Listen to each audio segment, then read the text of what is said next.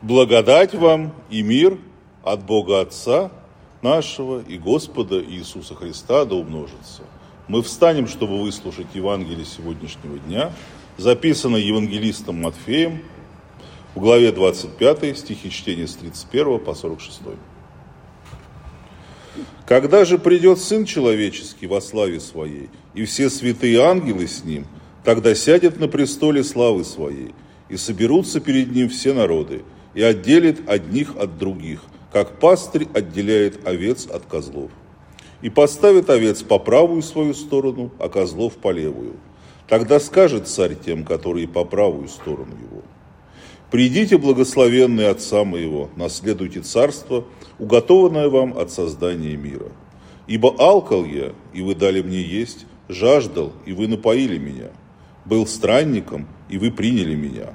Был наг, и вы одели меня был болен, и вы посетили меня, в темнице был, и вы пришли ко мне.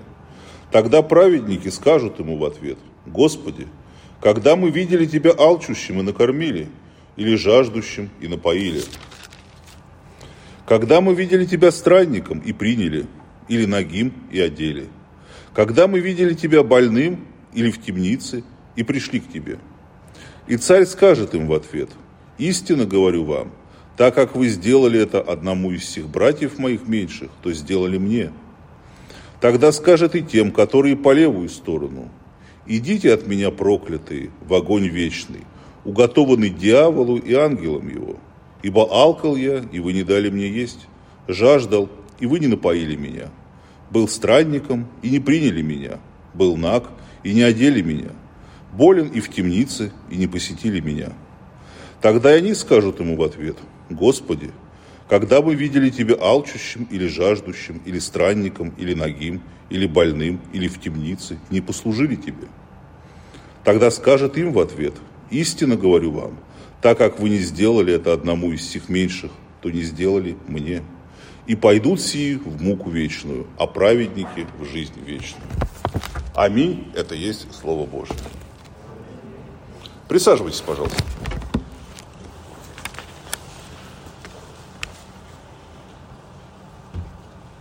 Мы только что услышали такие страшные слова. «Идите от меня, проклятые, в огонь вечный, уготованный дьяволу и ангелам его». Вот вдумайтесь, все мы без исключения когда-нибудь предстанем перед Господом, придем к Нему на суд.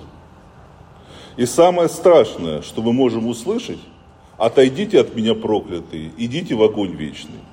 Вот тогда уже ничего нельзя будет исправить. Нельзя ни раскаяться, ни прожить эту жизнь заново, избежав множества ошибок. Это приговор окончательный, он не подлежит никакому пересмотру или апелляции. После этого останется только тьма. Тьма навсегда. И ужасы, которые мы, живущие здесь, даже представить себе не можем. Но этого никогда не произойдет, если человек в отпущенное ему на земле время сумеет понять свою ответственность перед Богом и перед своей бессмертной душой. Итак, наша сегодняшняя проповедь – последний суд. У древних евреев существовала вера, что души умерших попадают не в рад, не, не в рай, господи, не в рай или ад, а в подземное царство, царство мертвых, иначе называющееся Шеол. И все находятся в одинаковом состоянии бесконечное время. То есть там ни горячо, ни холодно, ни плохо, ни хорошо. То есть вот вообще никак. То есть идея о посмертном воздаянии за свои грехи тогда была чужда евреям. В книге Экклесиаста в Ветхом Завете мы можем прочитать следующие слова.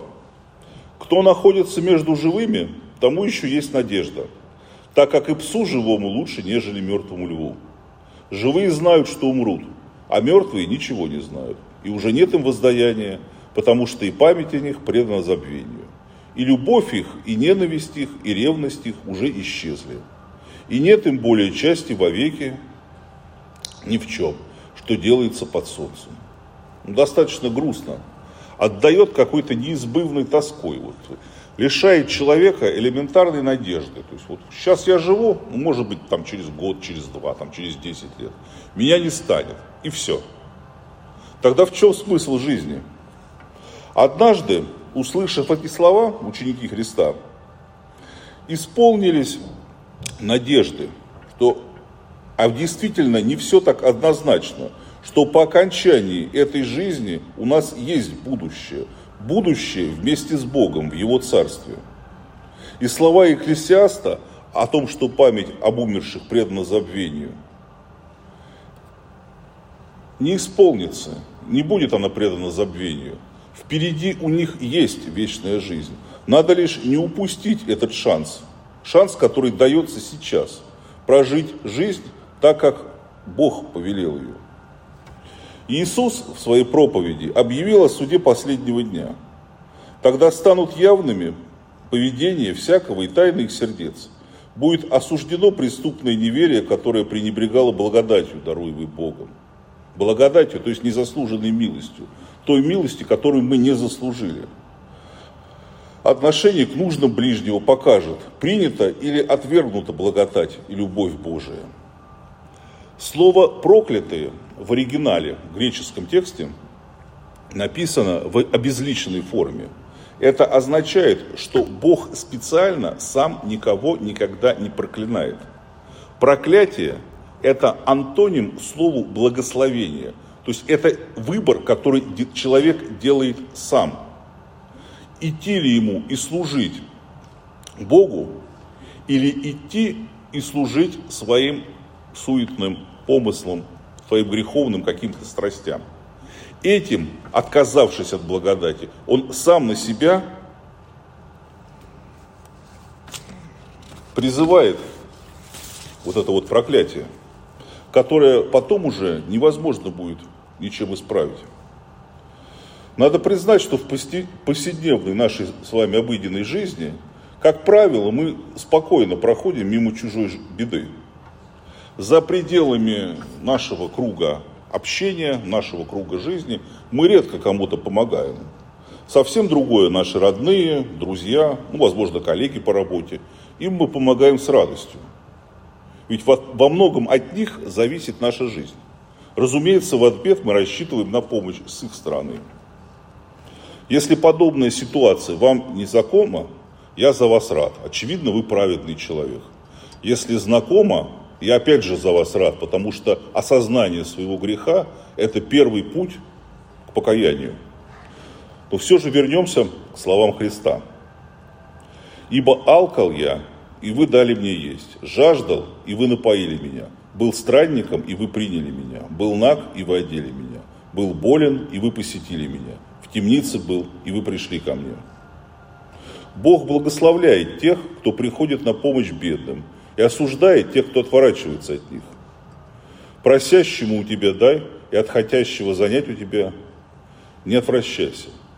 К сожалению, сейчас довольно часто распространено, не часто, сильно распространено такое мнение, что, дескать, бедные, они в основном сами виноваты вот в том, что у них вот так все вот в жизни получается. Ну, бездельники.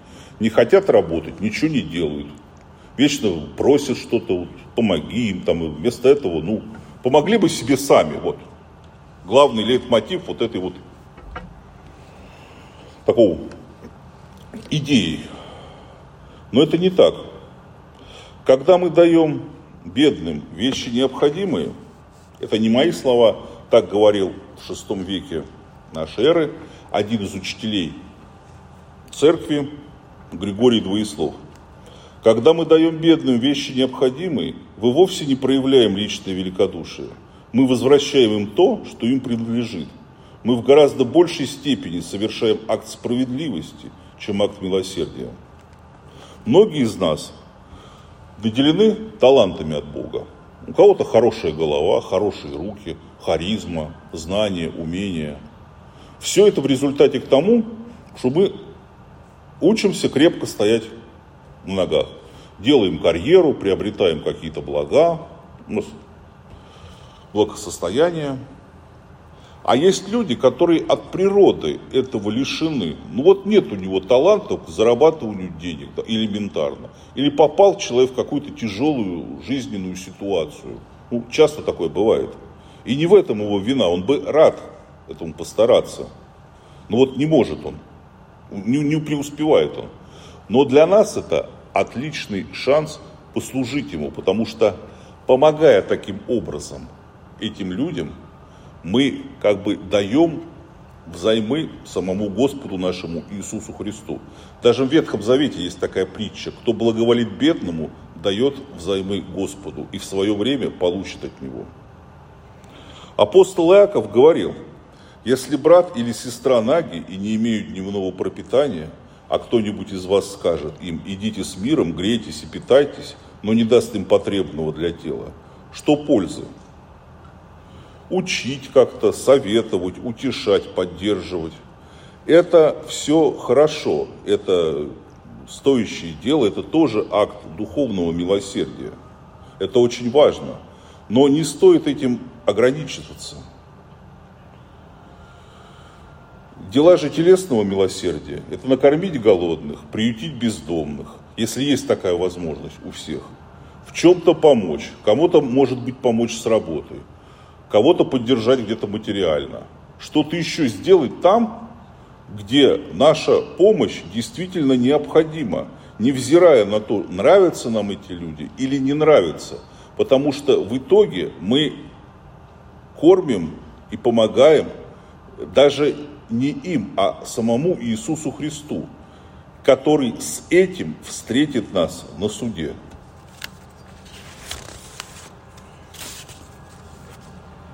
Бог милостиво заботится о нас. Он не хочет гре- гре- смерти грешников, но чтобы грешник обратился от пути своего и был жив. Эти слова мы можем найти в книге Иезекииля.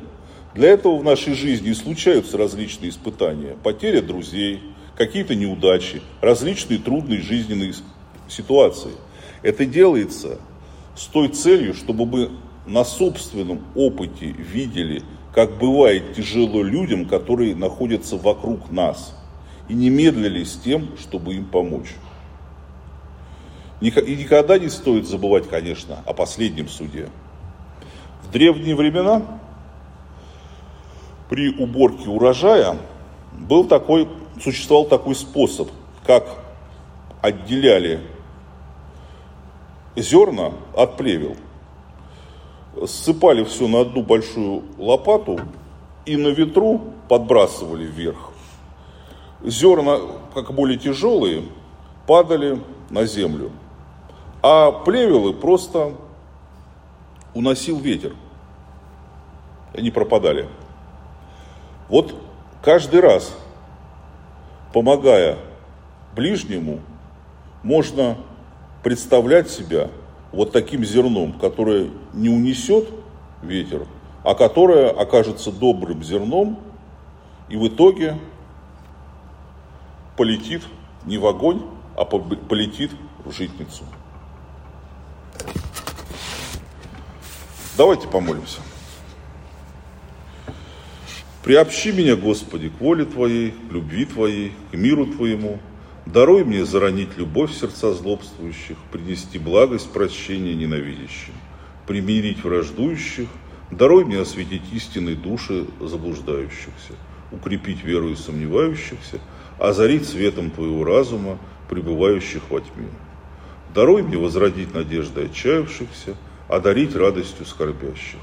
Господи Боже мой, удостой, чтобы не меня утешали, что чтобы я утешал. Не чтобы меня понимали, но чтобы я понимал. Не чтобы меня любили, но чтобы я любил и помогал. Об этих милостях молю Тебя, Боже, ибо отдавая мы получаем, забывая о себе, находим себя. Прощая другим, сами обретаем прощение. Умирая, воскресаем к жизни вечной. И мир Божий, который превыше всякого ума, соблюдет сердца ваши и помышления ваши во Христе Иисусе. Аминь.